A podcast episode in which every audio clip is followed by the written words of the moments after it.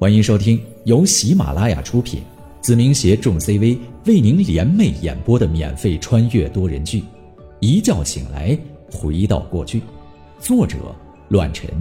欢迎您的收听。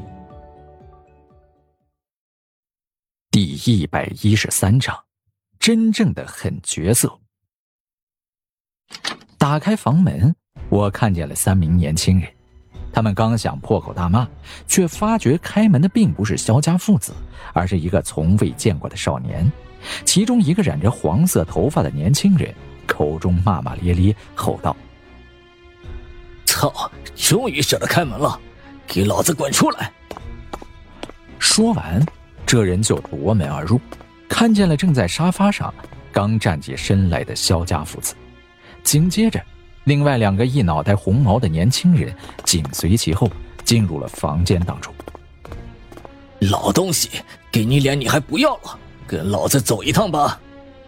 说着，为首的黄毛就朝前走去，试图将二人带走，根本没在乎门口处冷笑不已的我。你们别过分啊！逼急我的话，谁也别想好。是谁都有三分火气。更别说被连连欺负几天的萧鹏程了。此时的他眼睛猩红，一副要吃人的模样，但在他们眼里，这只是在装腔作势罢了。果然，在黄毛从怀里掏出刀子的时候，萧鹏程立马就萎靡了下来。叫什么叫？跟老子走，不然砍死你！不得不说，王兵手下的这些人还真是那种凶狠的角色。可以从他的小弟身上看到，这个王兵也是一个打打杀杀的货色。就在这时，肖家辉从厨房中跑了出来，手中拿着一把菜刀，眼中异常坚定，站在自己老爸的面前。喂，别他妈太欺负人呐！大不了今天谁也别活着走出去。还别说，肖家辉的突然出现，还有这副视死如归的架势。的确吓了三人一跳，但紧接着剧情再次反转。你他妈吓唬谁呢？老子吓大的！一声碰撞，黄毛直接用自己的砍刀撞击在了那把菜刀上面，行为果断利落，直接把肖家辉手中的菜刀打飞出去。这不是一般的混混，这是我的第一感觉。普通的混混多多少少面对一个被逼急了的人会留点余地。至少会保证自己的安全，而这个不起眼的黄毛直接动手，仅凭借着这股魄力，我就可以高看他一眼。随后，黄毛摆了摆手，另外两人走上前来，直接按住了肖家辉父子二人。与此同时，我也不再当一个看客，直接走上前去，一拳打在了黄毛的脑袋上，直接将他打晕过去。抱歉，用力了。紧接着一脚踹出，根本由不得那二人反应，直接简单利落的将他们踹翻在地，失去了战斗力，哎呦个不停，不华丽不花哨，就是普通的拳脚，最直接也最有效果，同样更为致命。联系王斌，我看着其中的一个红毛，冷冷的开口：“凭什么？我操，你他妈谁呀？”知不知道老子？烦死了！我一脚踹在他的头顶，后者直接昏迷了过去，嘴角流淌出了猩红的鲜血，染在了地板上面。到你了，有话好好说，别别动手！我打我打电话。这个红毛就机灵的多，没那么多废话，直接掏出了手机，拨打了一个电话号码。喂，兵哥，我是小虎。那个黄毛哥晕过去了，这里有人想跟你。电话刚接通，没说上一句完整的话，眼前的红毛就脸色难看的抬起头，颤抖的看着我说了两个字：“挂了。”我皱起了眉头，有些意外，同时有些慌乱。冰冰比我想象中的更为难缠。在得知这里有人阻挠之后，不是好奇是谁所为，而是直接选择挂断电话。无论怎样，他都在表达着一条信息：那就是这三人随我处置，他不过问，同时也不在乎可有可无，这更加表明了他的决心和心狠手辣，根本不在乎自己小弟的死活。即便是再优秀的小弟，这个叫王斌的，很冷血。赛达，我有些执着，或许刚才仅仅是断线了而已。后者听着电话中的声音，为难的说道：“关关关机了。”王斌的举动让我明白，这个人很难缠。下定决心的事情不会因为任何人或者事情有所犹豫。这三个人不错，有股狠劲儿，但对于他来说，根本不重要。同时，他也相信这样做会让我棘手。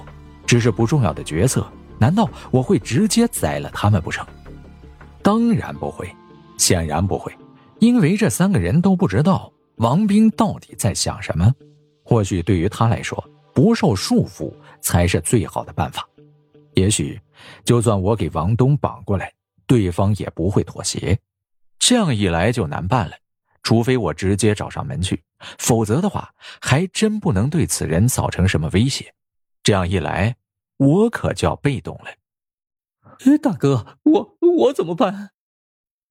红毛的小弟脸色绝望，心知肚明不是我的对手，而他这样的货色更不会了解什么，所以他在手里可以说毫无用处。以王斌的性格，恐怕就连那头头黄毛都是如此，根本不了解王斌的用意，只是单纯的听从他的命令。固然，我也抓不到任何有用的把柄。这样的敌人足以让我重视起来，这股狠辣就有些难缠。把他们带走，滚蛋！我有些怒意，直接吩咐起来。后者连连点头，拖着两个昏迷的兄弟直接走了出去，毫不迟疑。临出门的时候，还没忘记关门。我皱着眉头，事情的经过的确让我始料未及。王斌这个人根本不给我通话的机会。说实在的，这样的挫折我还真是头一次遇到。面对着有些不知所措的肖家父子，我拿出了电话，说道：“你们先坐着，我打个电话。”说完，我拿着电话走到了阳台，拨通了一个本不该拨打的号码。至于号码的主人，正是白三爷。哎，三爷。我是宁浩。我语气平和，略带严肃。我知道。白三爷那头停顿了片刻，有些莫名的高兴，对我说道：“让我猜猜，你给我打电话，对我来说，一定是有好消息。”或许吧。我回应了一句，开门见山的说道：“我想跟您了解一下王斌这个人。”好，冰冰嘛对我来说，的确是个好消息。白三爷那头很是开怀的笑了起来，很是兴奋。三爷何出此言？我有些不解。后者连忙兴奋的说道：“你既然跟我打听冰冰，肯定是你和他有了冲突。就像咱们上次说的一样，敌人遇到了麻烦。对我来说，当然是好消息。”而且这个麻烦还不好解决，我自然高兴，这不奇怪吧？不奇怪。我叹了口气，接着说道：“三爷偷着乐，我可以理解，毕竟敌人有麻烦，就算换做是我，也是最开心的。那么现在，可以跟我说一些这个人的信息吗？”没问题，你告诉我好消息，我就给你白话两句。白三爷收起了笑意，说道：“北林市除了老林帮一手遮天之外，不乏后起之秀。毕竟我们的年代已经过去了，现在是你们年轻人的天下。放眼北林现状，能让我们林帮重视的，除了你之外，只有张立军和这个王斌他们都是年轻一辈最出色的人才。当然我们林邦怎么说也算是庞然大物所以和他们的利益没什么冲突。这两个小家伙也不会傻到来挑衅我们但你不同怎么说也算是初生牛犊谁赢谁输目前还看不清楚。三爷我是在说这个王斌。不是让你给我分析北陵市地下室里究竟有谁。我有些不耐烦，毕竟王斌的举动超出了我的意料。如今影子不在身边，我只能尽可能的了解一下敌人，这样才能有具体的打算和计划。而白三爷根深蒂固几十年，了解的方面或许比影子还要全面，自然是我查探口风最好的人选。有点耐心。白三爷停顿了片刻，说道。如果说是我的话，非要在王斌和张立军这两人挑选一个敌人的话，那我肯定会选择张立军，而不是王斌。为何？虽然不解，但我也从白三爷的话语中了解到，这王斌的确比张立军要难缠，就连这样一个心思缜密的老家伙都有些忌惮。看来这个人的确不简单。要知道，白三爷。可是连我都能算计在内的人物，他的话自然有着不可或缺的分量。张立军性格仗义，敢打敢拼，结交的朋友、兄弟或者小弟都会照顾周全，所以跟着他混的都属于那种比较忠诚的人。所以张立军开始打拼的时候，都是自己首当其冲，慢慢的积累下了君子社这个团体。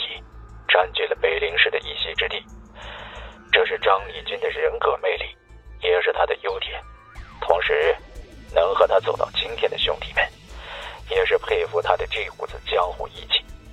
白三爷深吸一口气，接着说道：“三观王斌，敢打敢拼这点和张立军相差无几，但性格上却截然冰冰心狠手辣。”做事不顾后果，他手下的人同样都是如此，而更多的小弟跟着他不是忠，而是怕。往往这种惧怕比忠诚还要直截了当，他们不敢反抗，不敢忤逆，所以慢慢的便臣服于王斌，成了他的爪牙。总结起来就是，张立军那个团体忠诚于他，成就了张立军。而王斌的手下很畏惧这个杀人不吐骨头的角色，所以慢慢的就接受了这样的阴影，融入了王斌的团队，也就造就了王斌这个让人闻风丧胆的狠人。白三爷感叹道：“如果真的有冲突，就算我赢了他，张立军也会心服口服，不会再有后续。而王斌，只要这个人一天不死。”我就一天没有安稳觉，你明白我的意思吗？所以，这二人，我宁愿选择和张立军为敌，而不是这个王斌。明白，我正色起来，不敢大意，说道：“三爷无非是想告诉我，只要与王斌为敌，要时刻提防着这个人的性子和手段，斩草不除根，那将会是后患无穷，对吧？”本集播讲完毕，感谢您的收听，下集更精彩。